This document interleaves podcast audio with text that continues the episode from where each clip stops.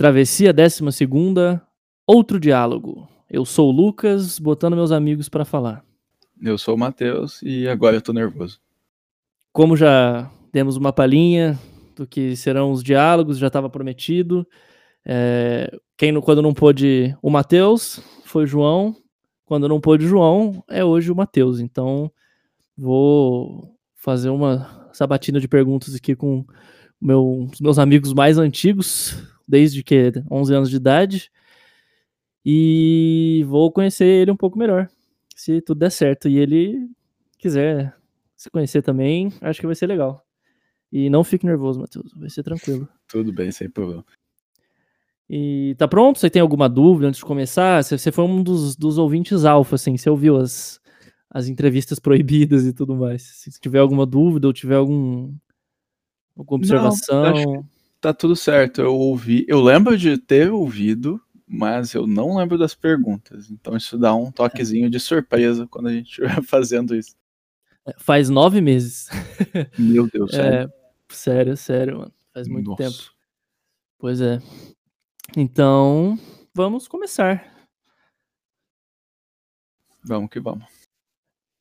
Você é uma pessoa feliz? Olha, eu acredito que sim. Eu. É engraçado que eu estava até comentando isso. A gente já comentou isso em alguns episódios. E eu comentei algo a respeito esses dias sobre eu não me importar muito com certas coisas. E eu acho que isso é um dos principais motivos de eu me considerar feliz. Porque eu não esquento a minha cabeça com. Mesmo que alguma coisa seja. É, seja um problema, né? Eu acho que tem aquela, aquela questão de o que não tem remédio, remediado está. Então, eu considero que sim, eu sou feliz porque eu tenho pelo menos essa capacidade minha que eu, que eu carrego comigo de ah, não esquentar muito, sabe? E para além disso, como você se definiria? Hum, vamos ver como que eu me defino. Olha, curioso a princípio, né? uma pessoa que está sempre procurando coisa nova para fazer, sabe? Sempre lendo sobre alguma coisa diferente, fazendo alguma coisa diferente. Eu acho, eu prezo bastante pelas pelas experiências, sabe? Ah, quando foi a última vez que você fez uma coisa nova? Quando foi a última vez que você fez uma coisa nova, né? Então isso é uma coisa que eu acho interessante. Eu acho, eu gosto de pontuar essas coisas, sabe? De pô, hoje sei lá. Eu acho que hoje eu não fiz. Não, eu fiz, eu fiz arroz integral numa panela de arroz hoje. E assim, por mais besta que seja uma coisa nova, é uma coisa que eu aprendi alguma coisa, que eu vi que eu fiz errado. E eu já tô vendo como que eu posso corrigir. É, mas então, essa é uma das minhas. de como eu poderia me definir, né? Hum, curioso, sempre indo atrás de coisas novas, tranquilo, me considero uma pessoa sensível a outras pessoas, não sempre, mas acho que é bem 880, na verdade, essa característica minha. Ou eu não estou prestando atenção em nada, ou eu, sei lá, consigo compactuar com a dor das pessoas, sabe? Aí também tem, né? A gente acho que não dá para me, me, é, me descrever sem meus defeitos, né? Igual, tipo, eu sou preguiçoso pra caralho. Então, eu estaria sendo injusto comigo mesmo se eu não pontuasse isso aqui. Interessante, interessante. E deve ter mais também. Né? É interessante já trazer o defeito e uma visão mais, mais completinha de cara. E, bom, levando tudo isso em conta, da maneira que você achar viável e que você achar, assim, pertinente, me conta a história da sua vida. Tenta trazer um pouquinho de infância, uma coisa boa, uma coisa ruim, um pouquinho de adolescência, um pouquinho de vida adulta. Assim, se você pegar uma coisa boa, puxa uma coisa ruim, sabe? Faz um, uns Uhum. contrapesos. Pode ser? Tá tranquilo. Eu vou, eu vou tentar fazer uma timeline aqui. Só pra ver o que que, eu- o que, que sai dela. Beleza, mas não, não se preocupa, vai segue o- a intuição que tende a funcionar. Ah, não, é que funciona mais fácil pra mim. Mas vamos lá, então. É, eu nasci em Nova Iguaçu e com dois anos e meio eu saí. Nova Iguaçu fica no Rio, saí e vim para Paraná. Fui para Paraná, né? Não estou no Paraná. É, e aí lá eu fiquei quicando em algumas cidades.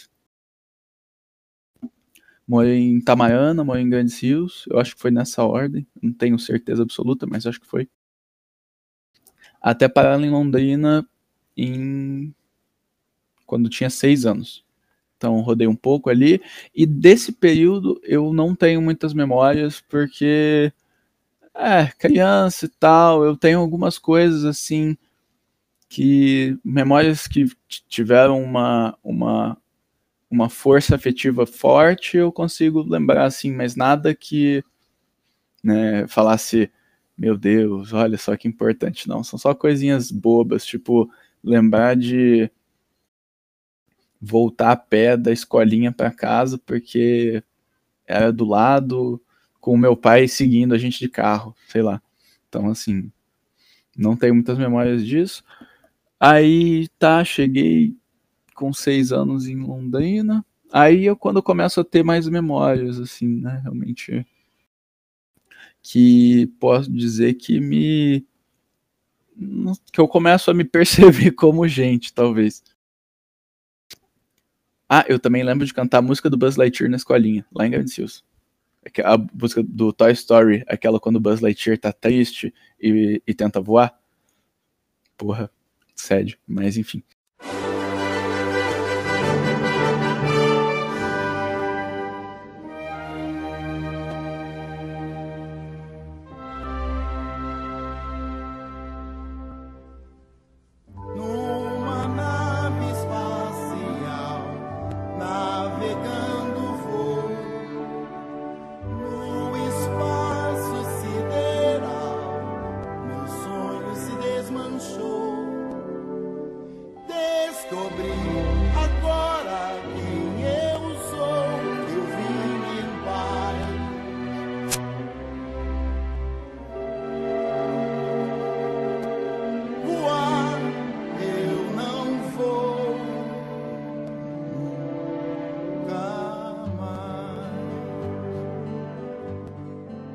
Eu tive alguns amigos, né?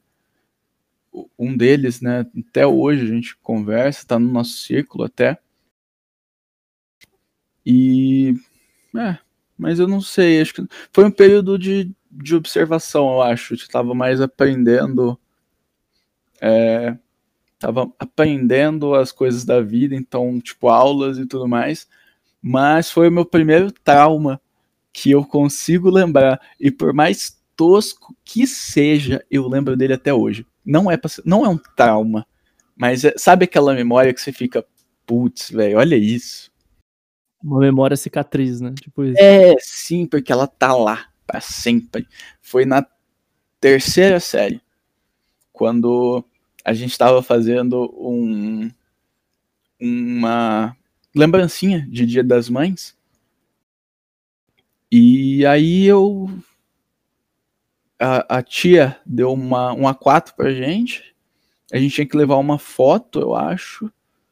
E aí então a gente tinha que enfeitar esse A4 e. e. e colar a foto depois, né? Cola a foto no meio do A4 e aí a gente entregava pra, pra mamãe. E eu lembro que eu peguei, eu, eu lembro até a cor que eu tava usando, era um verde água. E eu tava, imagina um A4 de pé, e aí eu comecei a riscar ele no meio, assim, sabe? É, como se eu tivesse tentando pintar a folha toda. Então o meio dele tava pintando na vertical. Aí eu não sei se foi por preguiça ou se foi por, sei lá, porque eu queria fazer diferente. E eu comecei a, eu, eu terminei de pintar o centro do, do A4 em pé na vertical e resolvi pintar esse mesmo lugar na, na horizontal, para fazer como se fosse um quadrado ali, sabe? Com umas linhas na vertical, um, um, tipo, pintura na vertical e na horizontal. Aí. Aí acho que depois eu fiquei com preguiça de, de fazer na folha toda. Deixei só naquele meio. E nas bordas, né, na parte de cima e de baixo desse A4 de pé, eu fiz umas estrelinhas, uns coraçãozinhos, uns negócios assim, com esse mesmo lápis é, verde água. Aí eu fui mostrar pra tia. Bicho, aí que começou, que eu fiquei, nossa, eu, eu lembro até hoje, eu ali na frente da sala, a tia fazendo, vendo o meu negócio, ela pegou meu desenho, mostrou passada e falou: Olha, não pode fazer isso aqui que o Matheus fez. Não pode pintar de um jeito, depois pintar de outro. Tem que pintar tudo igual. E aí, nossa, eu senti como se tivesse matado alguém, sabe? Assim, possivelmente tava uma bosta, possivelmente. Mas eu não, não, não consigo concordar com essa abordagem de usar o meu desenho para mostrar para todo mundo que eu fiz cagada. Ou para mostrar para todo mundo que não se deve fazer cagadas. Mas foi aí. É, é a minha primeira memória desagradável que eu tenho, sabe? De. Além de, sei lá, ralar o joelho, né? É, foi de quando essa professora me expôs em meio aos meus 15, 20 coleguinhas, sei lá. E eu tenho isso até hoje, cara. Terceira série foi então mais ou menos em maio, porque era dia das mães. E isso tá marcado em mim até hoje. E a universidade é basicamente só isso, só que com mais de um professor fazendo isso, né? É, pois é, sempre as exposições. Mas, fazer o quê, né? Aprendi, acho que foi bom até porque eu aprendi a lidar com essas coisas. Mas, enfim, essa foi minha primeira memória ruim. E uma memória boa que eu tenho foi de ter ganhado um Game Boy de aniversário na segunda ou terceira série, Game Boy Color com Pokémon Blue. Nossa, que joguinho da hora. Meu Deus. Eu fiquei com aquele, com aquele Game Boy um tempão. Depois que eu vendi, eu me arrependi de ter vendido. Mas então aí, balanceando, né? Uma memória boa, uma memória ruim. Uma memória, uma, uma memória ruim não, mas memória boa que eu fico triste é que a gente tinha uma cozinha lá na escola e a gente usou ela, tipo, duas vezes nos quatro anos que eu tava lá. Tipo, pra aulas de culinária, sabe? Ou qualquer coisa assim. A gente fez uma coisa, fez outra e nunca mais. E eu acho que sempre é interessante, né? Você ter é, aulas que vão além do, do da, da, formação clássica, ou formação, sei lá, pré-vestibular, matemática, português, geografia, história. Além do livro texto, né? É, então, porra, uma aula de culinária, velho. Pô, ia ser da hora pra caramba, mas, né? E também é aula de culinária daquele jeito, né? Vocês ficam aí comendo catarro enquanto a tia tá fazendo bolo para vocês. Uh, isso, então, assim, foi dos meus 6 aos 10 anos, não teve muito dessas coisas. A partir da quinta série, que aí começou que eu comecei a ter mais experiências, talvez, com o tipo uma questão do mundo, sabe? De, de, não como eu via o mundo, mas como eu me colocava no mundo e como eu interagia com ele. Pelo menos é o que me parece, né? Pode ser que eu esteja errado, mas eu não consigo lembrar né, os detalhes para, mas pelo menos é isso que me parece. E Aí foi quando eu comecei a, a realmente realizar atividades fora do eixo casa-escola, né? Porque antes era só ir para a escola, voltava para casa, brincava na rua no máximo e ponto. Então, assim, por mais que eu morasse em Londrina, já tinha alguns anos, eu não conhecia a cidade, eu só conhecia alguns pontos entre a minha casa e a escola. Então eu conhecia aquela rua, aquela outra, mas assim, eu não conhecia nada.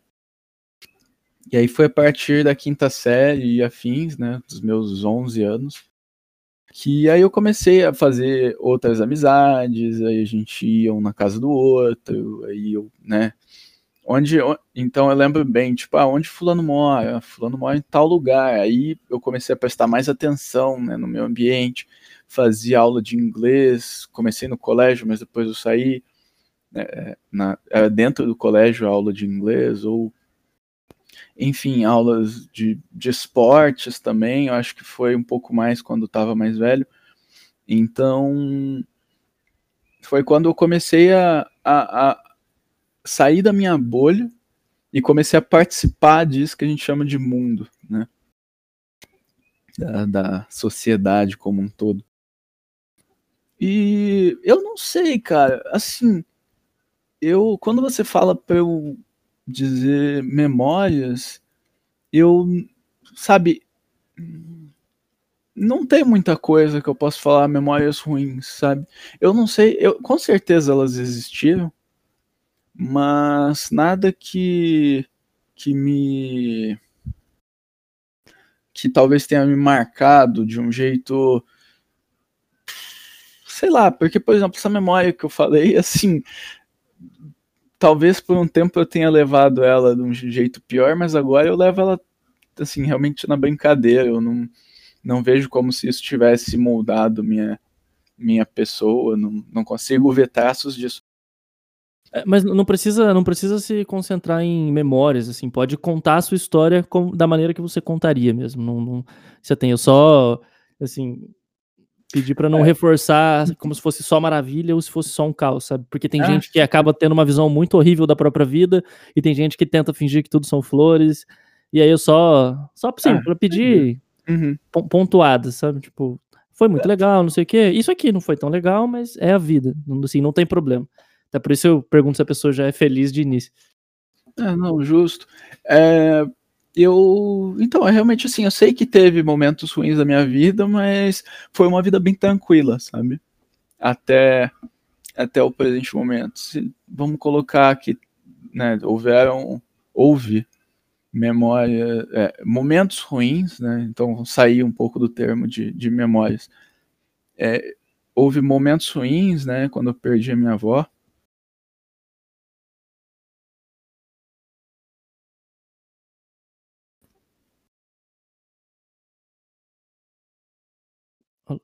Eita. Oi, bateu como uma bomba isso. Ah, tá.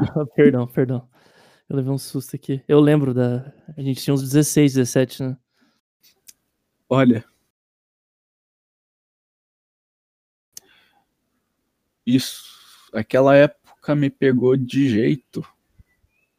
E de um jeito, cara, que até hoje eu não consigo é, pontuar quando que aconteceu. Tipo. Talvez um mecanismo de defesa, sei lá. Mas, assim, eu lembro de tudo que aconteceu, sabe? A gente levando o, o, o corpo para o Rio de Janeiro, a gente indo lá no, no guichê da, da Gol para poder, né? Tinha que levar, levar o caixão e tudo mais. Mas eu geralmente eu consigo pontuar bem muita coisa, muitos eventos da minha vida. Ah, eu sei que isso estava acontecendo junto, então foi tal. Isso eu não consigo.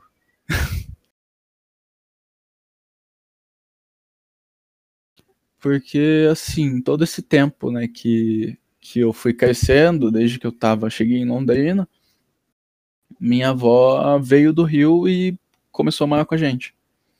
Então, Então foi, tipo, ela tava lá, sabe, o tempo todo, cuidando da gente, eu e meu irmão, né? Enquanto minha mãe trabalhava pra caralho. Pode, pode respirar, Matheus, fica tranquilo.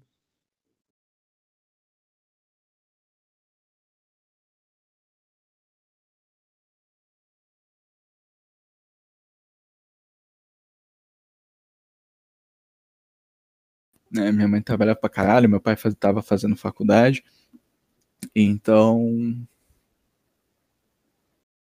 Acho que esse foi o pior momento, assim, até hoje.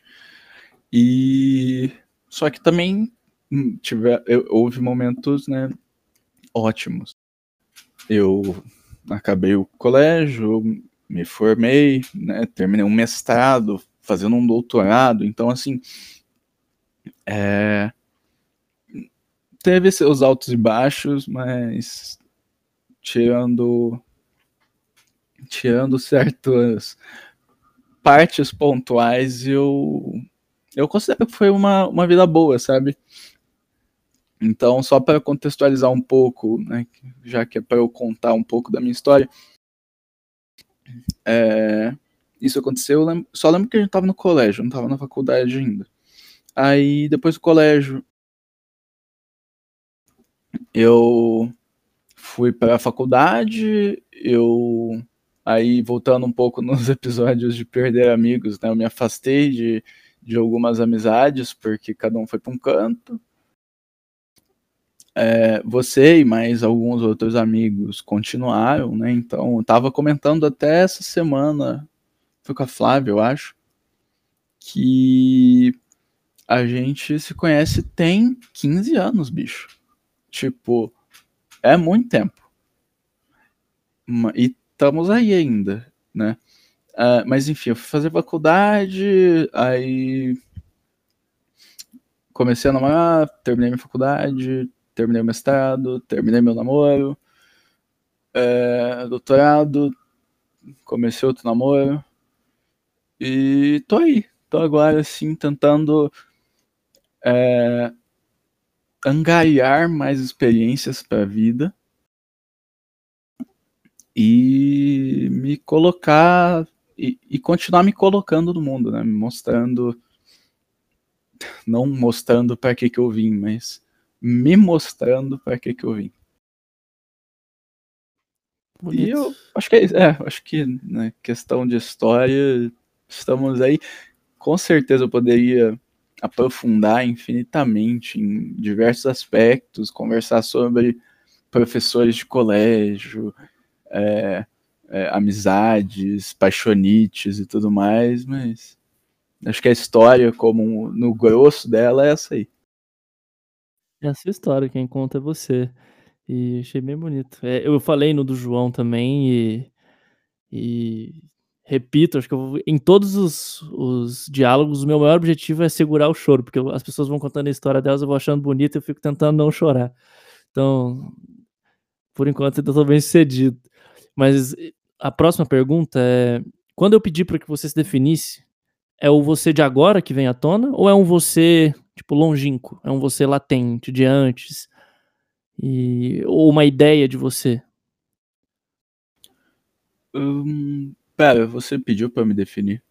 Pedi. Eu falei, como você se definiria antes de você contar a sua história? Ah, ah tá, é verdade. Nossa. É, você disse que era um cara curioso, interessado, sensível é. aos outros, mas 880, assim. Às, você, vezes, é. às vezes muito, às vezes nada, e preguiçoso, acima de tudo. É, você pode me colocar como esquecido também, porque acho que acabei de provar isso. É que é, se eu puder voltar agora um pouco, essa questão ela me define um pouco também essas, esse esquecimento, sabe? Eu tava lá, eu tava participando, estava de corpo e alma, mas por algum motivo meu cérebro pegou e falou: Ah, não é importante guardar isso. Aí ele joga fora. Mas não é nada pessoal. É só algo que eu tô. que constantemente eu tento lutar contra. E eu até esqueço que eu sou esquecido, por isso que eu não comentei. Mas, respondendo a sua pergunta, eu acho que é uma mistura, sabe? Porque.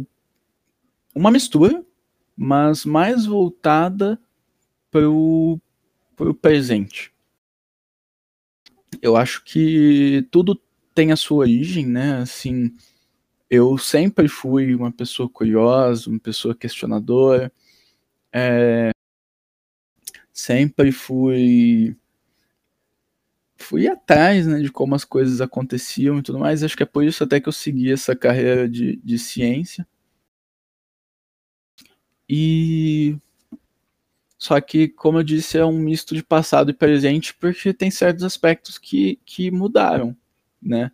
Que, que eu não era, como por exemplo, é, an antigamente eu era muito menos sensível aos outros. Eu acho que eu passei muito tempo da minha vida. Eu passei muito tempo da minha vida observando que eu não me considerava muito um espectador. Um, desculpa, não me considerava muito um participante. Então, imagina que você está vendo um filme e.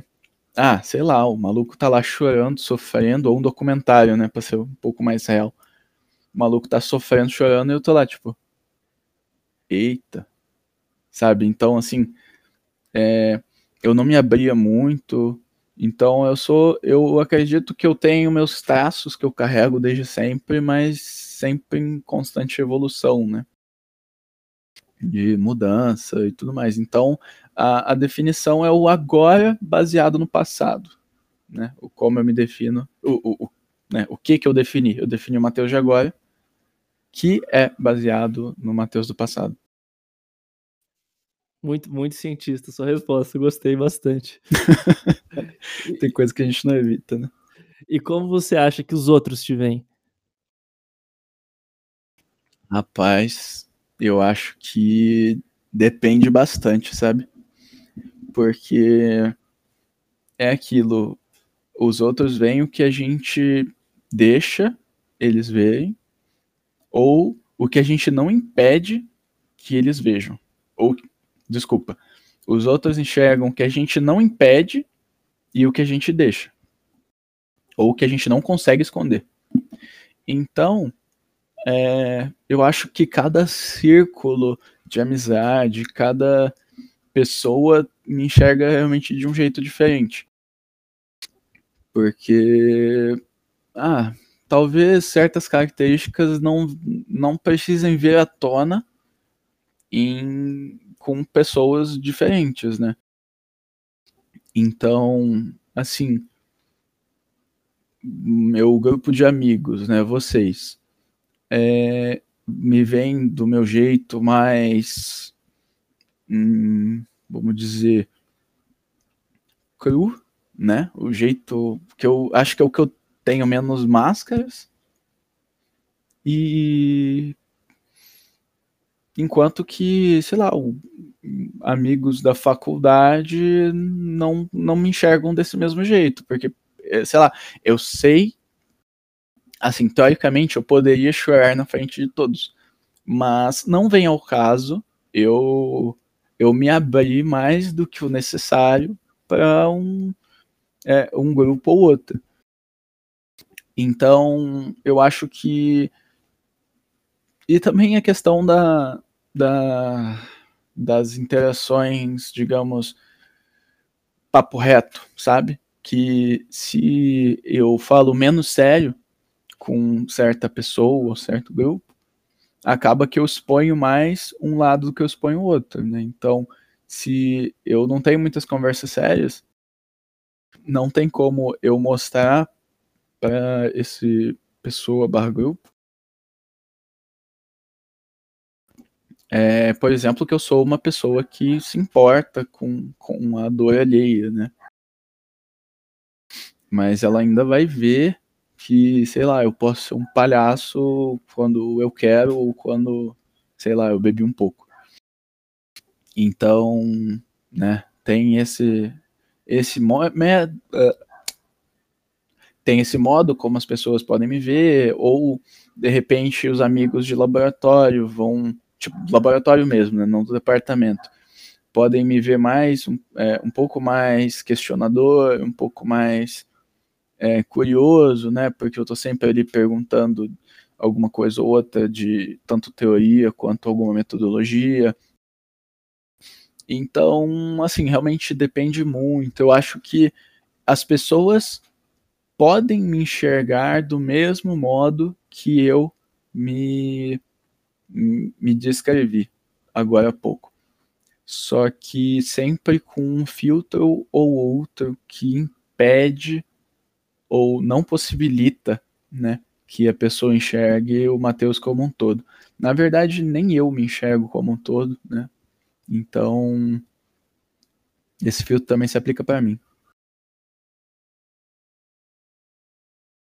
Eu acho que eu vou mudar ou vou colocar o seu coach agora de descrição dos diálogos, que é os outros veem o que a gente mostra e o que a gente não consegue esconder. É, é, é, realmente é realmente uma perspectiva legal, assim, porque até, bom, como a gente tá no travessia ainda, não tá nos diálogos e a gente se conhece, é engraçado ver que o João, ele tem muito mais, ele, ele entende essa relação com muito mais agência, sabe? E no seu é, é uma questão muito mais empírica, de os outros têm, têm a mesma tem a mesma agência que você nessa questão de ver e ser visto, sabe? Achei bem legal isso. É, sim, eu acho e... que é aquilo, a gente meio que eu não sou. Uma coisa que eu sempre fui, eu não sou diferente de ninguém, sabe? Mas eu também não sou igual. E eu acho que. Então, do mesmo jeito que eu tenho características e meus problemas e minhas qualidades, eu acho que. Eu sei que os outros também têm. E eles passam. Né? Eu passo pelo mesmo filtro de eu sei que eu não vou conhecer a pessoa toda porque realmente a gente está num ambiente propício a X ou Y. Então, não sei, eu pelo menos eu me vejo assim, sabe, num bastante num num pé de igualdade de não e humildade, não no sentido meio, nossa, como se o João não fosse, mas eu digo daquela de tipo, eu sou só um cara, sabe? E não sou melhor e não sou pior e tamo lá. E talvez até por isso que eu não gosto muito de, de das questões sociais de meritíssimo e afins, porque para mim a pessoa que tá lá não é muito mais diferente, não é muito diferente, não. É, no, no, no Japão a gente falou sobre isso, você reforçou isso bastante. E, bom, levando em consideração, pelo menos, então, algumas perspectivas que as pessoas têm de você, você concorda? Tipo, tem mal entendidos? Tem alguma coisa que você gostaria de esclarecer?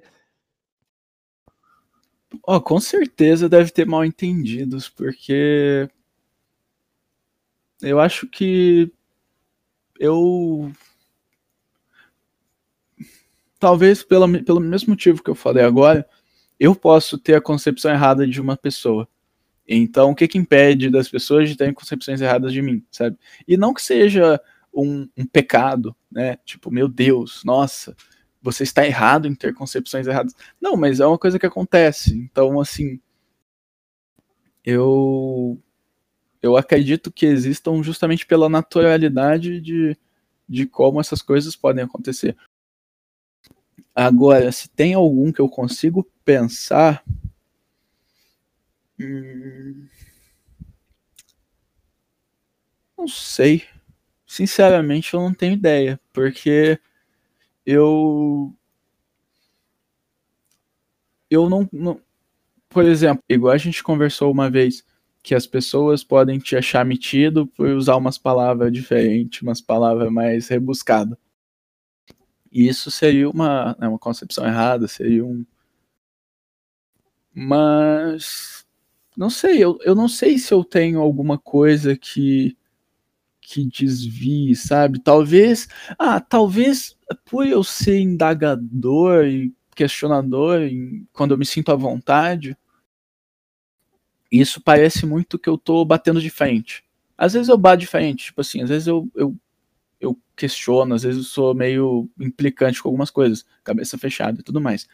Mas às vezes uh, os meus questionamentos podem soar um pouco como como uma implicância, sabe? Uma, tipo, ah, por que, você está fazendo isso? Ah, mas por quê? Mas por quê, sabe? Como se eu estivesse falando não é para você fazer? Não, mas é só, eu realmente só quero saber o porquê. Então talvez isso possa ser alguma concepção errônea que alguém tenha quanto a mim. E tá tudo bem, né? Assim, eu é, eu acho que tudo dá para resolver num diálogo aí. E desculpa, deixa eu tentar reformular minha pergunta, né? É, é, é, é compreensível isso. E até consigo visualizar situações. E o que você gostaria que as pessoas pensassem, ou não pensassem, né, de maneira alguma sobre você? Olha, eu acho que a primeira coisa que veio à minha cabeça quando você perguntou era que. Ah, que elas não pensassem que eu sou preguiçoso, por exemplo. E, só que isso seria realmente esconder o, o, o do que eu sou, sabe? Seria esconder um defeito. E assim, tudo bem você ver meus defeitos, sabe? Eu acho que eu tenho. Eu espero ter mais qualidades do que defeitos. Então, eu não vou, não vou ficar bolado se você tá vendo meus defeitos. Então, defeitos não é uma das respostas. Né? Não ver meus defeitos. Mas o que talvez. Não sei, porque, cara, eu sou eu, sabe? E eu acho que o, o que talvez fosse a resposta seria aquelas coisas que a gente não consegue esconder, né? Que a gente não consegue impedir que elas vejam. Só que tá, acho que de novo tudo bem. Eu acho que eu sou eu e eu não tenho problema com honestidade, sabe? Eu acho que eu eu não preciso dar satisfação para as pessoas a ponto de que, nossa, é de suma importância que ela não saiba que eu sou preguiçoso. Eu acho que assim, meu orientador, por exemplo, seria bom se não soubesse quanto preguiçoso eu sou. Mas é, é aquilo, a gente também compensa é, trabalhando em outros aspectos, né? Eu posso não ser preguiçoso, mas acho que eu consigo me dedicar bastante às coisas. O preguiçoso costuma ser eficiente, né? É, talvez uma coisa dessa. Então, assim, é, eu realmente não, não me importo muito com como as pessoas me veem. Eu acho, aliás, eu não me importo que as pessoas me vejam do jeito que eu sou. Porque eu, eu me importo. Assim, eu acho que é, eu, eu me considero uma pessoa boa e eu ficaria triste se alguém achasse que eu não sou uma pessoa boa, sabe? E, tipo, não devo satisfação, eu sei, não importa, tal, tal, tal, mas também não, não vou ficar te, te agradando para você achar que eu sou uma pessoa boa. Mas é aquilo, é uma das coisas que eu gosto em mim e, e é. E, e, seria uma pena que se isso não fosse. Se, se alguém achasse o contrário, né? Tipo, sou super esforçado, mas alguém olha para mim e acha que eu sou preguiçoso. Então, né, eu tô falando de outra pessoa, não de mim, claro essa pessoa super esforçada que não é preguiçosa, se fosse vista como preguiçosa, é, talvez ia ficar um pouco incomodada, né? Tipo, porra, tô fazendo tudo isso aqui, como é que eu sou preguiçoso? Então, é, eu me importo um pouco, mesmo não me importando. Não sei, meio esquisito, mas pelo menos funciona na minha cabeça, sabe? Interessante. Aproveitando então que a gente tocou no tema do outro, que problemas você percebe nas pessoas ao seu redor? Assim, quais são os problemas mais recorrentes? Olha, isso é uma questão que eu tenho que trabalhar, porque eu não presto atenção e não, não foco, sabe, em, em procurar os defeitos, sabe? Às vezes alguém me fala, nossa, fulano é mó, é, sei lá, metido. Eu fico, é? É, porque falou não sei o que, não sei o que falou. Ah, entendi. E tipo assim, sabe, eu realmente não, não procuro dessas. Eu não procuro a maldade, vamos colocar assim. Então, se tem algum defeito que eu, que eu vejo logo nos outros, talvez. É, sei lá, se a pessoa é meio. Deixa eu pensar. Deixa eu pensar. Esse eu realmente preciso pensar eu acho que tem que ser uma coisa muito, muito escrachada, muito visível, sabe? Pra eu reparar logo de cara. Porque eu acho que depende. Porque eu tô, por mais que eu observe alguns aspectos, é, eu não, não ligo eles a, a questões, né, a defeitos, por exemplo. Posso prestar atenção na fala da pessoa, mas eu não vou achar que ela é metida por causa daquela fala. é como, sei lá, como se eu desse um benefício da dúvida. E tipo, tá, ela falou desse jeito, mas não quer dizer que ela esteja mentira, não sei. Pode ser um erro meu, é uma, uma falha minha, mas enfim. A questão é que varia, eu acho que varia de pessoa para pessoa, o que que eu enxergo, sabe? O que que vem à tona, né? Se, se eu tô, é, sei lá, num rolê com uma pessoa e passa um mendigo, ela começa a falar um monte de merda, de, sei lá, ah, porque tem trabalho por aí, sabe? Sei lá, uma coisa bem escaixa, uma coisa bem visível, uma coisa bem escancarada. Aí eu percebo isso. Agora, se é em uma outra situação onde ela, sei lá, menospreza alguém ou não quer fazer alguma coisa porque a cabeça dura. Então, assim, eu acho que é bem dependente da situação em que eu percebo esse essa situação, esse defeito, né? E também não julgo, porque eu também tenho defeito, né? Então você não tem nenhum, nenhum problema específico, assim, ou nada recorrente que várias pessoas às vezes fazem, elas não conseguem esconder e você pega no ar. Não, eu não, eu não tem. Eu consigo que assim, de pegar no ar nada. Eu só tenho, sei lá, alguns alinhamentos morais que certas certa corrente de pensamento político-social não tem, e aí eu já, eu já considero, isso eu consigo ver. Agora, Sutileza. é, tô tentando ser sutil e tal, educadinho, mas, mas, ah, isso é, é, entra na questão realmente de estar tá muito escancarado, sabe? Entendi. Assim, para mim tá muito escancarado, né? Então, voltando a falando de você, então, o que você diria que é imutável em você? Assim, o que você não consegue não ser? O que eu consigo não ser. Pera. O que você não consegue não ser. ah, tá, o que é ah, tá, imutável em você. É, eu, eu me confundi. Eu comecei a ouvir e confesso que eu comecei a devagar um pouquinho. Põe na lista de defeitos, porque eu também devago. É, o que eu não consigo não ser.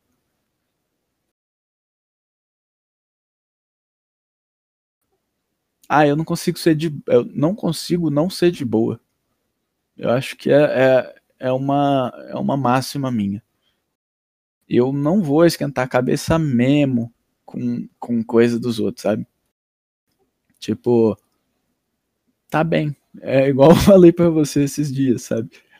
Que eu tenho essa filosofia de vida do tá bem, que é se tem alguma coisa que eu não posso mudar, não adianta eu mudar ou vai tomar muito mais tempo do que eu gostaria de, de investir, é, tá bem. Faz o que você quiser e não tem problema, eu só vou seguir a minha vida. Então, a primeira coisa que vem mesmo é o é o ficar de boa, sabe? Ficar na minha. Não esquentar por causa dos outros. Você duvida disso às vezes? Assim, você acha que eventualmente, por exemplo, sei lá, quando você tiver filhos, ou em alguns momentos da sua vida isso te deixa na mão, ou você acaba sofrendo mais do que ficando de boa com isso ou não? Talvez, talvez assim, de uma maneira não não, né, tipo exata, precisa, porque eu vai ter momentos, por exemplo, se eu tiver um filho, eu vou, eu não vou levar tudo no tá bem, porque, né, tem coisas que que, que não dá para para deixar ir levando. Mas é isso, é porque talvez seja porque isso não é só para mim, mas para quem ou o que está à minha volta, sabe? Por exemplo, se eu sei que é, sei lá, você começou a usar crack. Tipo, não tá me afetando em nada, né? Eu, Matheus, a minha pessoa, eu tô aqui em São Paulo e não tá me afetando. Só que eu não vou levar na, na, na filosofia do tá bem, porque você é meu amigo, eu considero você família, e por isso eu não vou né? Eu não vou medir esforços para evitar que aconteçam coisas horríveis. Então, mesma coisa, quando eu tiver um filho e tiver situações onde é, essa pessoa, é, essa pessoa é, houver situações em que eu preciso me preocupar, porque não é só comigo que eu estou me preocupando, mas é, talvez uma questão que dá para colocar nas qualidades, que é uma coisa que eu estou melhorando, né? Eu melhorei bastante. É esse esse abraço, sabe, ao que é meu, essa preciosidade, preciosidade não, essa é... preciosismo, tipo? Não, é, eu falei a palavra errada. É, como é que é a palavra? Ah, eu realmente queria cuidar. Vamos simplificar. Eu quero cuidar do que é meu, sabe? E por mais, sei lá, estranho ou, ou normal que seja, não sei, é, meus amigos são meus amigos, sabe? São pessoas que eu escolhi para estar na minha vida. Meu filho, minha esposa, minha namorada, minha mãe, meu pai, meu irmão, é, meu cachorro, sabe? São meus e eu quero cuidar, sabe? Então, é, eu acho que se alguma coisa vai quebrar o, o, essa filosofia do, do tá bem, é quando realmente for para além de mim. Mas ainda nas coisas que eu, que eu, nas coisas, pessoas que eu me importo, né? Aí é. por isso que eu falei que não é muito quebrar, porque acaba assim, acaba sendo a mesma coisa. É só um pouco mais abrangente. Então não vou ficar tão de boa porque eu tô aumentando o meu campo de abrangência. Entendi. E agora para o segundo bloco, que a gente costuma fazer aqui, primeiro falando um pouco mais existencial e agora um pouco mais prático. Qual a sua maior superstição? Superstição. É, senhor cientista. Qual a é... sua maior superstição? Não, é, eu não sei, cara. É que assim. Eu, eu vou. Deixa eu devagar um pouco. Eu bati no microfone. Peraí. Tranquilo, pode devagar à vontade. Tá de boa. Deixa eu devagar um pouquinho aqui, porque eu acho que é, que é interessante. Pelo menos quando se diz respeito à minha, à minha mente, né? É... Eu, não só nessas relações humanas, mas em tudo, eu costumo dar muito benefício da dúvida. Óbvio que homeopatia não funciona, já falo isso aqui, mas. Abraço, mãe! Desculpa, tia. Mas, por exemplo, não tem evidências que mostrem que a cloroquina faz bem pra porra da Covid, né? Se em algum momento alguém chegar e falar, olha, eu fiz esse estudo, esse estudo tá bonitinho, mostrando isso, isso e isso, e tem. Então tá, sabe, eu tô disposto a mudar a minha concepção de uma maneira bem tranquila. E mesmo assim, é, mais tosco que seja, é, se alguém um dia mostrar que é, o horóscopo tem esse embasamento científico, tal, tal, tal, porra, como, aceito pra caralho, sabe? Beleza.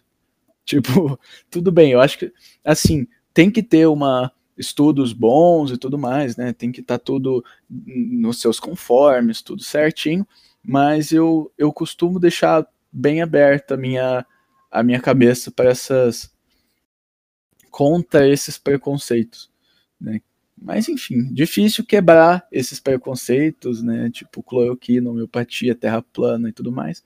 Mas sei lá, vai que, né? Não, não sou eu que vou ficar cagando na cabeça dos outros. Então tá dizendo que sua superstição é horóscopo, é isso? Não, não, não, longe Tô brincando, tô brincando. Mas assim, superstição, né? deixar o é. chinelo de ponta cabeça, você não tem nenhuma? É, então, aí agora eu só queria abrir isso para poder, sei lá, acho que achei que ia ser interessante. Vamos ver agora a questão de superstição. Cara, eu não consigo pensar agora numa superstição que nem jogando cartinha, vou cortar o baralho de tal jeito, Nossa. não tem nada assim? Eu acho que se eu pegar a cartinha de cima e colocar no fundo depois de cortar, vai me dar sorte. Vai dar azar pro cara, na verdade. Sabe? É como se ele precisava daquele zap no topo e eu joguei ele para baixo. Usando uma linguagem de truco. Então, talvez. Eu, eu acredito que sempre é uma carta boa quando eu jogo para baixo. Entendi. Então, se você lembrar, se lembrar de mais alguma, você, você fala. Mas... Pode deixar que eu, eu, eu adiciono. E nisso, então, que ridículos você se permite, assim? Ah, umas amizade aí, não, brincadeira. É, pera, que ridículos eu me João, per- pode ficar tranquilo, eu vou cortar isso que ele falou, tá? eu me permito. Aí eu acho que entra numa numa numa questão que dependendo da região onde você se encontra, é um ridículo ou não. Mas porra, como eu gosto de andar de bermuda e chinelo. Nossa senhora, eu adoro meu All-Star. Eu assim, jeans e All-Star para mim eu vou para qualquer canto. Agora bermuda e chinelo, principalmente quando tá pouquinho mais quente, eu vou para shopping, eu vou pro laboratório, né, caso eu não precise fazer alguma coisa com sapato fechado tudo mais. Mas, é, e, e, assim, em algumas regiões, né, você ir pro shopping de chinelo, por exemplo, meu Deus, que, que afronta a entidade do shopping, né? Agora, sei lá, você pega no Rio, né, de onde meu sangue vem, aí não tem muito disso. Então, eu acho que é, para onde eu tô, né, São Paulo, é, é algo que eu, é um ridículo que eu me permito. Interessante. Esse negócio do Rio é bem real. Meu, eu morri de vergonha quando era criancinha, assim, do meu pai no, no shopping de bermudinha rasgada e chinelão. Nossa, e depois, depois eu entendi que tá, a gente que tá sendo ridículo aqui, mas enfim. É, tem algum assunto que você gosta de falar, mas nunca consegue espaço para falar ou encontra o interlocutor? Cara, tem. Eu sei que tem. Porque o que acontece? Eu tenho muitos assuntos que eu gosto de falar, só que eu tenho, assim, é, o, o nosso grupo, ele é amplo o suficiente para abordar bastante. Aí, alguns outros eu converso com a minha namorada, ou com o meu irmão, ou, sei lá, com os meus pais, com outros amigos. Então, assim, quando eu penso num tema, eu eu também sei com quem que, que eu consigo falar sobre ele. Agora, já houve momentos na minha vida onde eu pensei, porra, não tinha ninguém para falar desse rolê comigo, hein, velho. Eu acho que um dos temas que mais foi assim na minha vida foi com umas bandas de heavy metal. Porque agora eu tenho um amigo, a gente pode falar, né? Mas eu se- sempre tive, mas num momento onde a gente ficou mais afastado, eu sentia isso. Falei, nossa, mano, nem posso falar, não tem ninguém pra falar, sabe? Porque, sei lá, a gente tava meio afastado, tava cada um num canto, agora que a gente. Agora não, né? Depois que a gente voltou a se falar mais. Então, quando eu falava de algumas bandas, né, guitarra e tudo mais, fala Black Sabbath, Ozzy, é, eu meio que não tinha. Hoje em dia, eu meio que não sei. Eu acho que eu tô bem amparado. E se eu não tô é, amparado em algum aspecto, eu eu mudo isso na força, sabe? Tipo, às vezes eu tô, sei lá, tô conversando com alguém e assim, né, do, do nosso grupo que eu que eu sei que dá para eu que a pessoa vai pelo menos me ouvir, sabe? E aí eu falo, tipo, já para qualquer conversa e eu vou falar do que eu quero falar porque eu quero falar. Então, ah, tá lá jogando é, qualquer joguinho aí no computador e acaba e eu, mano, e aqueles rolê lá de física moderna, sabe? Não tem nada a ver. Mas assim, foda-se, vamos falar. Porque eu quero falar. Então, assim, é, eu dou uma contornada nisso. Mas aí acho que acaba aliviando qualquer possível tema que eu tenha, sabe? É, eu, eu ia falar que você é privilegiado, né? De conseguir espaço, mas na verdade você mereceu seu espaço. Você foi atrás dele e falou com as pessoas mesmo sem elas quererem ouvir. Eu abri o espaço no chute. Não, tá certo, ó, é importante. E falando então em desejos, tipo esse desejo de ser ouvido, que assim, eu quero falar sobre isso. Quais desejos do Matheus, assim, definem quem você é e as suas escolhas? Acho que o meu maior desejo é uma vida tranquila, sabe? Sem drama, sem. Assim, problema sempre vai ter, né? Eu não vou falar, nossa, eu quero uma vida sem problema, mas eu quero uma vida tranquila. Onde os problemas vão ser lidados da melhor maneira possível, e aí eu não vou ficar com aquele estresse de de perder cabelo, aí você pensa que eu tô na, fazendo doutorado, mas tá tudo bem, né? A gente erra de vez em quando na mira. mas eu não quero, sabe, perder cabelo por estresse, eu não quero é, problematizações desnecessárias. E eu acho que esse é o meu maior desejo, sabe? Levar na tranquilidade o, o, que der, o que eu puder levar na tranquilidade, vou levar. Esse é o meu maior desejo.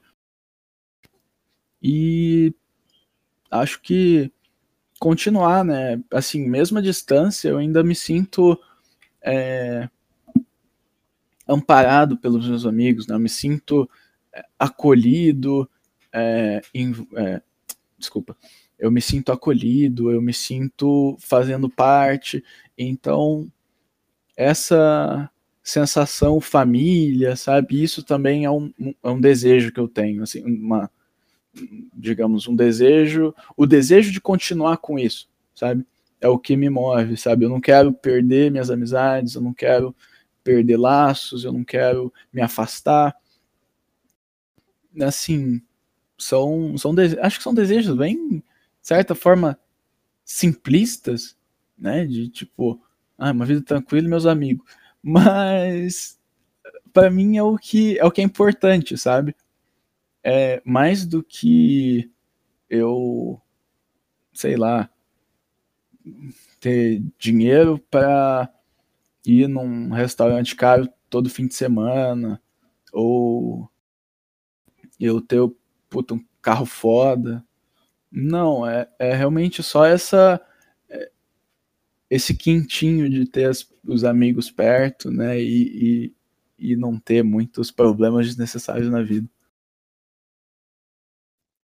E você vê essa tranquilidade, a sua de agora e a sua projetada, assim, como uma escolha? Não, a de agora não. Assim, foi uma escolha, né? Uma escolha consciente. No momento, na, na época, não muito. então, porque assim, eu querendo ou não, eu sabia. Eu, eu escolhi essa a vida da pós-graduação e a vida da pós-graduação já reclamei algumas vezes, não vou reclamar mais. Que é ela é estressante. Ela tem muito jogo de ego, tem muita burocracia, tem muita coisa que eu não compactuo nem um pouco. Mas pelo que eu quero fazer é infelizmente é uma parte é um passo obrigatório, né? Então, por mais que foi uma escolha olhando para o futuro, sabe? Foi tipo, ah, eu sei que não vai ser assim, mas eu tenho que fazer porque se se eu quero fazer o que eu quero, eu preciso ir para cá. Então, a minha atual hum, é, foi um sacrifício por uma escolha. Enquanto a outra que você falou é a, é a do futuro? Não, não, pode ser nas duas, assim, essa tranquilidade ah. que você falou, o Matheus do tá bem, sabe? E o Matheus que quer estar tá em paz com os amigos, quer estar tranquilo, né? tranquilo em casa e tranquilo na rua, sabe? Ah, é e que você considera isso uma uhum. escolha, esse tá bem, sabe? Você ah, faz a escolha de dizer tá sim. tá bem ou Eu acho que sim, porque é o meu jeito de lidar com, com todos os estresses que aparecem, sabe? De tipo, de realmente. Porque eu acho que problema. Os problemas aparecem, mas os problemas também são criados, sabe? é, ah, minha técnica não deu certo. Isso é um problema. Agora, eu vou ficar bravo porque minha técnica não deu certo, né? Minha metodologia não deu certo, aí por isso eu vou ficar emburrado. Isso é um problema que a gente cria. Então, tudo bem os problemas aparecerem, é só a questão que a gente não precisa ficar criando problema. Mas aí esse tá bem, né? Foi uma uma um jeito que eu encontrei de, de lidar com os problemas que são criados, sabe? Os problemas são criados e que eu não posso fazer nada a respeito, ou sei lá, não tô afim de fazer nada a respeito. Tipo, ah, tá, você quer mesmo, sei lá, vamos usar o mesmo exemplo. Você quer ficar de cara feia porque seu experimento deu errado? Tá bem. Eu vou ali fazer minhas coisas, depois eu volto, sabe? Eu acho que é, é só um jeito de, de evitar os problemas é, criados e focar mais nos problemas que são né, que surgem contra a nossa vontade. Legal. E, bom, falando das vontades ainda, então, o que te impulsiona a ser o que você quer ser e o que te puxa para trás? Vamos ver, o que me impulsiona a ser o que eu quero ser é justamente o meu desejo, né, da tranquilidade, de, de ter meus amigos, minha família próximos. Esse esse desejo, essa vontade, sabe, que, porra, é isso que que é isso que eu quero, então é isso que eu preciso fazer. E o que me segura um pouco, eu acho que volta lá no começo, que é a preguiça. Porque eu tenho muito certo na minha cabeça que é, em muitos momentos da minha vida eu sei exatamente o que, que eu tenho que fazer, mas a preguiça ou a ansiedade da, da do dia a dia não me deixam é, seguir em frente, sabe? Eu sei o que eu tenho que fazer, mas eu não consigo fazer. E talvez a ansiedade um pouco da dessa vida de pós-graduação é, é, também me segura um pouco, porque ela também cria essa sensação de saber o que eu tenho que fazer e não conseguir fazer. E falando em fazer alguma coisa, o que você acha que faria se não fizesse o que faz agora? Rapaz, essa pergunta aí é pelo menos umas três vezes na semana. Se não fosse para fazer o que. Se eu pudesse voltar no dia em que eu fiz a minha a minha inscrição na UEL, que curso que eu teria colocado. E eu tenho muitas dúvidas, sabe? Eu já falei em algumas travessias onde eu gosto de bastante coisa, eu gosto de temas diferentes. Então eu fico, eu não tenho tanta certeza. Mas eu colocaria hum, ciência da computação como, como um dos, dos possíveis rumos que eu tomaria se não tomasse, não tivesse tomado o que eu tomei. E o outro é medicina, que é uma faculdade que eu tinha interesse, mas o sempre a minha não sei, o meu desdém pela por questões de ego e tudo mais, me impediu de fazer. A trupe da medicina é complicada. É, né? A trupe da medicina, ou, cara, 200 para 1, velho, de vaga. Não, não tá certo o negócio desse, sabe? Então, na época me segurou, eu não sei se hoje me seguraria, não. Ainda tem o mesmo é, desgosto. mas, mas eu faria. Eu acho que eu, hoje em dia, acho que que eu não seria segurado por uma coisa dessas, não. Mas eu tô bem de tô, né? É, só adicionando, né, pra não parecer que eu tô frustrado, né? Eu eu estava com muito problema esses tempos, né? Em questão de saber que eu estava fazendo, estava fazendo coisa certa. Mas hoje em dia eu considero que eu tô bem, sabe? Que as coisas estão indo para frente, eu tô fazendo o que eu gosto. E então assim, não é nenhum arrependimento, é só uma. Ah, talvez fosse legal fazer um negócio desse. Mas do mesmo jeito que se eu tivesse escolhido outro, eu podia pensar, nossa, talvez seria legal ter feito biomedicina. Vai saber. E tem alguma coisa que você gostaria que eu tivesse perguntado? É... Não sei, cara. Vamos ver. É porque é igual eu fiz em alguns momentos, sabe? Você não perguntou, mas eu falei, deixa eu devagar um pouquinho, deixa eu puxar um pouquinho. Porque ah, eu não, não vejo como se tivesse faltado nada, não. Eu acho que as, as perguntas, assim, foram. tiveram um rumo bom, né, nesse sentido de. Me deixaram falar tudo que eu achei propício, interessante. E o que eu achei que faltava, eu me, me joguei ali no meio, então tá tranquilo. Então eu tenho uma, então, para que eu, eu, ia ter perguntado antes e você foi falando e tava legal, eu não, não quis interromper. é, para você que começou a beber mais tarde, como é a questão da bebida hoje em dia e como ela era antes? Olha, é uma boa pergunta. É... Cara, assim, nossa, isso vai dar um, uma conversa boa, peraí. Porque assim, eu não bebia até o meu. Desculpa, mamãe, já, né? Que ela vai ouvir tudo isso aqui, mas fazer o quê? é, eu não bebia até o meu segundo ano de faculdade. Primeiro ano de faculdade, eu acho. Foi até metade dele, talvez. Então, assim, é, meus amigos já bebiam, né? Não vou falar que era ilegalmente, mas em muitos momentos era. E eu tava lá no meio, e assim, para mim de boa, eu não, não, não queria, eu não tinha vontade. Eu até em alguns momentos batia no peito, falava, porra, nunca bebi nada, vai se fuder vocês aí, que vocês precisam desse negócio para se divertir e tal, tal, tal. Então, assim, é, essa foi a minha primeira relação, sabe? De tipo. É, com a com, com a bebida. Foi. É, não preciso disso e, e até um pouco de meio snob. Mas aí chegou uma hora que, sei lá, começou a bater realmente a curiosidade que eu tinha com, com muitas coisas. E então, tipo, com álcool não seria diferente. Então, eu olhava, eu falava, oh, mas como é que é esse bagulho, hein?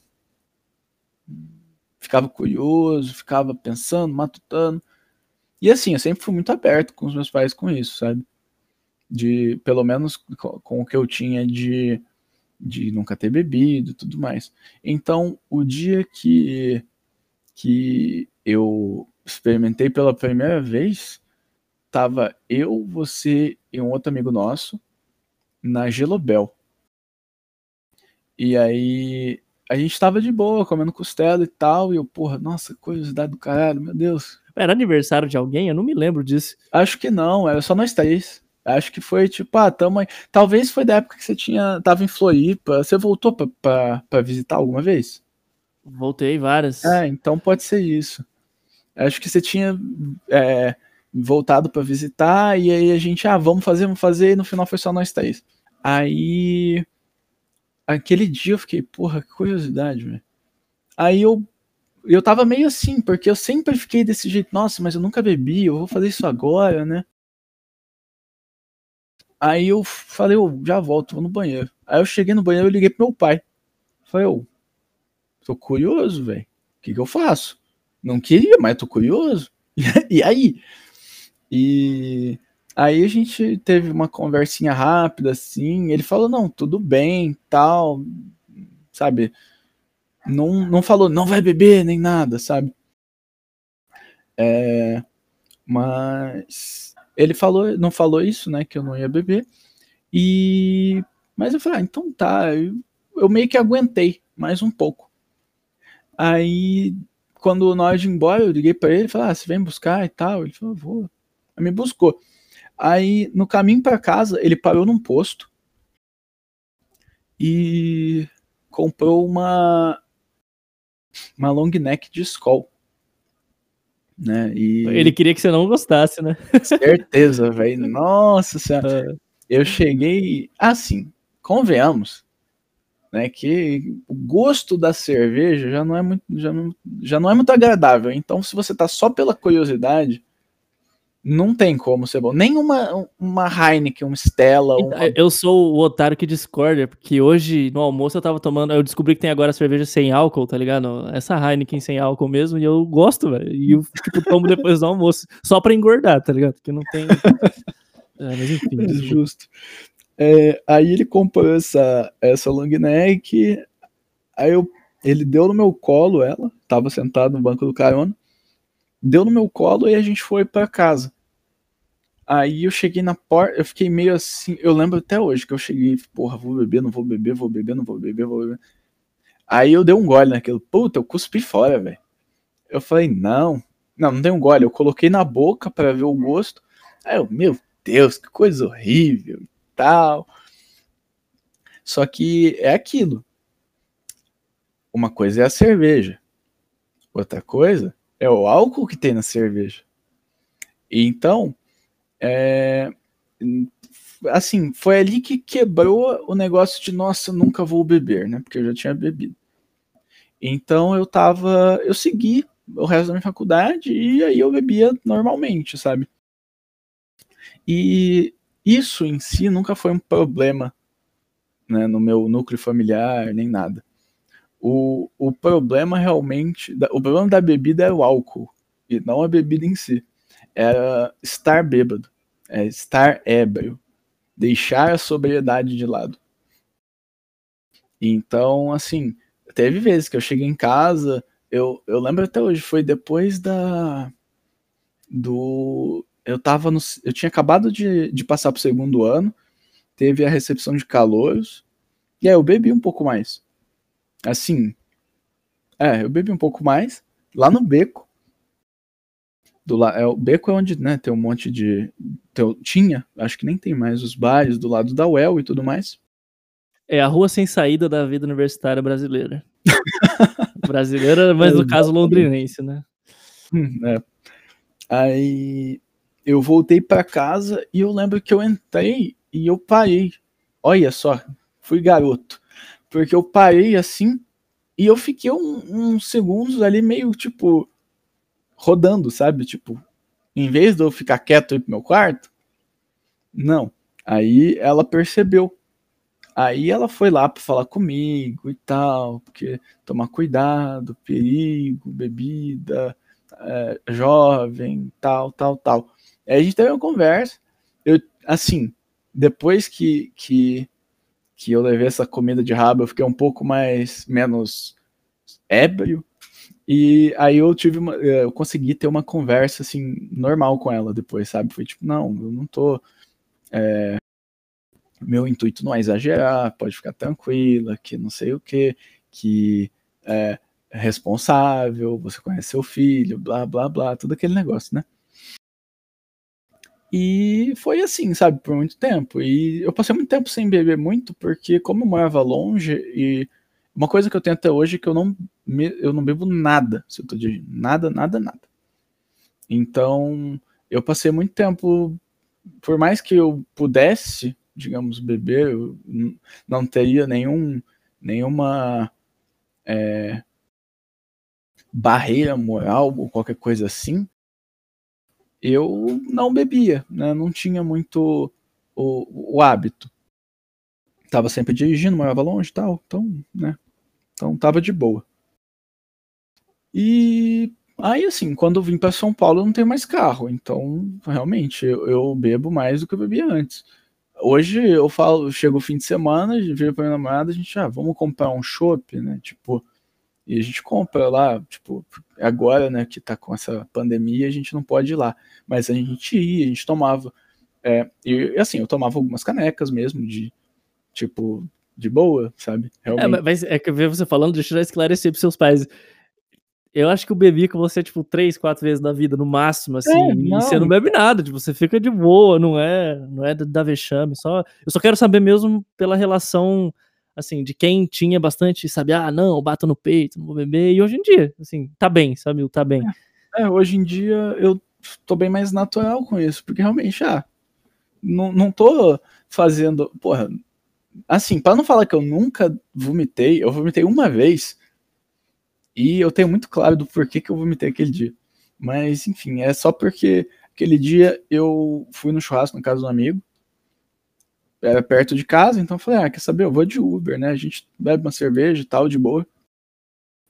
E aí eu cheguei, como sempre, eu sou o gaiato que chega cedinho, né? A ajudar a, acender a churrasqueira. Aí eu cheguei lá e a gente começou a, a, tomar cerveja, conversar, arrumar tudo. E eu só fui parar de beber no.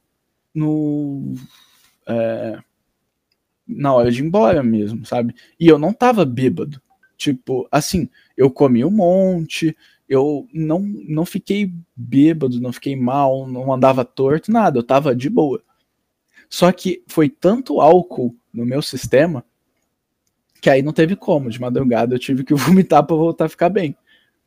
Essa foi, tipo, a única vez que eu tive. E assim, não foi, nossa, vômito, ah, horrores. Não, foi tipo, joguei um pouco ali para fora e fiquei de boa, sabe? Então, assim, nunca tive uma relação muito tóxica com álcool. Eu tinha esse negócio, esse orgulho, mas eu sempre, depois que eu vi que, ah, não tinha problema, tava tudo bem, eu tinha uma relação tranquila. Aí agora minha mãe tá ouvindo essa, isso tudo, e ela ficou muito puta comigo. Uma, é, porque no começo desse ano eu fui numa formatura e eu não sei o que aconteceu, que eu comi bastante e tal, que eu não tava ficando bêbado de jeito nenhum. Tava com um amigo nosso e falava, mano, o que que tá acontecendo? Eu tomei quatro copos de, de whisky e não tá acontecendo um nada. amigo nosso, detalhe, que é uma aberração da natureza, que, sei lá, é o pequeno Yeti, que ele não fica louco de jeito nenhum, né? Só fica é. com a cara vermelha, é assustador. pois é, aí eu, mano, não sei o que tá acontecendo. Aí eu tomei o quinto copo, junto com umas coisas que eu tive bebendo. Quando eu tomei o quinto copo, eu virei do avesso, assim, de, sabe? Desceu tudo de uma vez. Aí minha mãe tava lá e ela ficou bolada porque eu tava muito louco, tipo. Assim, eu não cheguei a vomitar, eu não cheguei a fazer nada, mas assim, isso é uma coisa que a gente que não é não é visto com bons olhos na minha casa. É, em nenhuma casa, né? Gostaria é, de dizer, eu acho. É, mas assim, ela ficou muito brava. E aí, então ela tá ouvindo tudo isso e acho que daqui a pouco, eu, depois que ela ouviu, eu vou receber uma mensagem aí. É, sei lá para quê. Mas, enfim, foi isso, sabe? Sempre eu, eu levei de uma maneira muito natural, sempre teve essa esse contra, né, dentro de casa, de, porque assim, uma vez a cada seis meses alguém fazia uma batidinha, no máximo. Hoje em dia, agora já estão fazendo mais, então nem sei como é que eles estão lá depois que eu saí daquela, daquela casa. Oh, já começou a apontar o é. dedo, é. vamos acabar, vamos acabar a entrevista, que vai dar problema. Não, mas é brincadeira, que tipo assim, é só realmente, assim, só para completar, é, eu levei tranquilo, sabe? Foi uma questão que eu me, me cobrava muito, porque eu precisava, para eu precisava ser o meu próprio paladino da ebriedade, da sobriedade, não sei o que. E depois que eu vi que tá tudo bem, tipo, tá, é, é aquilo, você não precisa virar um mortal de costas toda vez que você bebe, tomar, sei lá. Pegar mortal no seco, né? Como é... dizia Luiz, né? é, não precisa, tá ligado? Fica de boa, sabe? É, pô, não tem problema, só, só não escrotizar. Então, assim, foi uma coisa que realmente, se, se for para é, fazer um, um comparativo, eu vejo que eu, eu. Ah, não vou falar evoluir, porque dá uma ar de, nossa, eu tô melhor agora. Mas eu aprendi realmente a lidar super bem com isso. Não, eu, eu gostei disso, porque eu, eu vejo, assim, sendo, sendo esses diálogos em que são com pessoas que eu conheço muito bem, eu vejo a diferença do Matheus que tinha muita certeza pro Matheus que que até citar para você que eu separei quando estava falando, que é do Epiteto, uma frase do Epiteto, um filósofo antigo, que é um homem não pode aprender aquilo que ele acha que já sabe. Então acho que você tem bastante disso, acho bem legal que Você, você se mantém humilde e busca aprender as coisas. É uma postura bem legal. Muito obrigado, cara. Muito obrigado. Então, chegando no final aqui, a última pergunta, que na verdade é praticamente a primeira. Como você se definiria, Matheus? Olha só, é pegadinha, né? Pra saber se eu vou responder igual antes.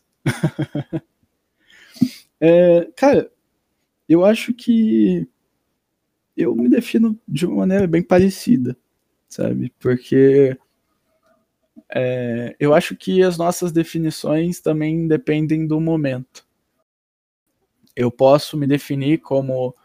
é, antes eu me defini como curioso, questionador, que estou lidando com a questão de, de dos sentimentos alheios, preguiçoso, tal, tal, tal, esquecido, é, porque é o que vinha à mente agora, A- mas é o que vinha à mente no momento.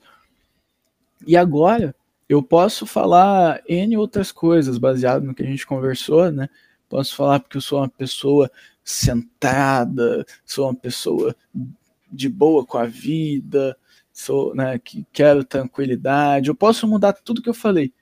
E só que nenhuma das duas respostas vai estar errada, né? Assim, eu posso dar a mesma de antes agora, que ela ainda vai estar certa, porque acho que é só uma questão de como que eu tô pensando a respeito de mim, né? E se por acaso é, agora tá mais fresco na minha mente certas experiências ou características, é, são elas que eu vou falar. E então, como que eu me defino agora? Eu me defino como Mateus, eu me defino como eu mesmo, porque não vai passar muito do que eu já falei, mas com certeza tem muito mais coisa aqui que não tá vindo à minha cabeça. Então você vai burlar a questão. é, pode-se dizer que sim, mas se você não quiser que eu burle, é, vamos ver. Então tá. Continuo como curioso. Agora o esquecido ganha frente, porque essa é uma coisa que realmente acontece com mais frequência. Distraído. É, às vezes eu divago, né, sem querer, igual aconteceu mais cedo. Ahn, questionador. Eu tô levando. É, tô aprendendo a lidar com sentimentos humanos, né? Já aprendi bastante, mas sei que ainda tem bastante a aprender. Hum, sou uma pessoa tranquila, né? Na filosofia do tá bem, que não é muito boa, não, mas. Mas eu tô, tô usando. E. Para fechar com a chavinha de ouro, uma pessoa. Eu, eu tento ser humilde. Então, é isso. Acho que se eu falar que eu sou humilde, eu não sou muito humilde, eu sou. Eu não sei como É funciona. a melhor maneira de, de dizer. É a melhor maneira de dizer, tá certo. Bom, então, muito obrigado, meu amigo, É isso, por cara. tirar duas horas aí do seu dia pra para ser bombardeado com questões que às vezes sejam desconfortáveis, mas que são, são legais. Acho que ficou um episódio muito bom. E, bom, se tem mais algum recado, alguma recomendação, alguma frase, alguma coisa assim, aproveite seu, seu manifesto, seu momento, cara. Brilha, garoto. Sacanagem. brilhar aqui agora. É, como diria o grande Tebilu, busquem conhecimento. E um pouco de, sei lá, autoconhecimento, né? Mais do que qualquer coisa, porque eu vejo que é muito mais fácil você lidar com as coisas quando você sabe o, como você é, né? Como você lida com as coisas. Você deixa de é, querer usar a solução X, Y de fulano para você lidar do seu jeito. E se seu jeito é diferente, tá tudo bem. Mas desde que você saiba que é o seu jeito e você tá confortável de usar ele. Então é só isso. É realmente um ET Bilu. Busquem o autoconhecimento. Eu vou ter que citar epiteta de novo, né? Não é o que acontece com você, mas como você reage às coisas que importa. Exatamente. Muito obrigado aí pelo, pelo espaço. Eu acho que depois você me passa a sua conta para eu pagar a terapia aí, né? Terapeutas de plantão é brincadeira isso. Em, de maneira alguma eu tenho pretensões de terapia de ser terapeuta. Não só- está exercendo a profissão ilegalmente. Não Exatamente. precisa acionar o conselho. É só uma brincadeira. Gente, façam terapia com terapeutas. E façam boas amizades, que proporcionam momentos assim. Então, Exatamente. gostaria de agradecer mais uma vez, agradeço quem tá ouvindo. E se você quiser mandar um e-mail para, sei lá, dizer que gostou, dizer que odiou, ou simplesmente mandar uma receita legal, uma receita vegana, o João vai adorar. Eu também vou provar, obviamente. Então, mande um e-mail para anonimatosmanifestos@gmail.com anonimatosmanifestos.gmail.com E muito em breve os diálogos começam. Agora que, infelizmente, a pandemia não amainou, mas a- as nossas condições de sair de casa estão um pouco mais, mais flexíveis, assim. E assim que possível mesmo, eu vou começar a produzir e disponibilizar no feed diálogos como esse, mas com pessoas que não são meus melhores amigos. Então, mais uma vez, muito obrigado, Matheus. E se tiver mais alguma coisa para falar, aproveite seu momento. Até semana que vem. Até semana que vem, galera. Falei tudo já. Obrigado por ouvir. E é isso aí. Desde há pouco tempo, o Anonimatos Manifestos mudou de plataforma. Saiu do Apoia-se e foi para o PicPay, com menos taxas e mais facilidades. Então, se quiser ajudar mensalmente com R$ reais ou mais, basta procurar o arroba Anonimatos Manifestos no PicPay e assinar. Se quiser mandar uma vez só, também não tem problema. É só enviar para arroba algum Lucas lá no PicPay. Sem taxas e volta e meia com cashback. As assinaturas não têm mais benefícios, porém. Fica tudo aberto a todos e basta mandar um e-mail contando sua história, sugerindo um tema, um entrevistado e por aí vai. É isso aí. Nos encontramos no próximo episódio.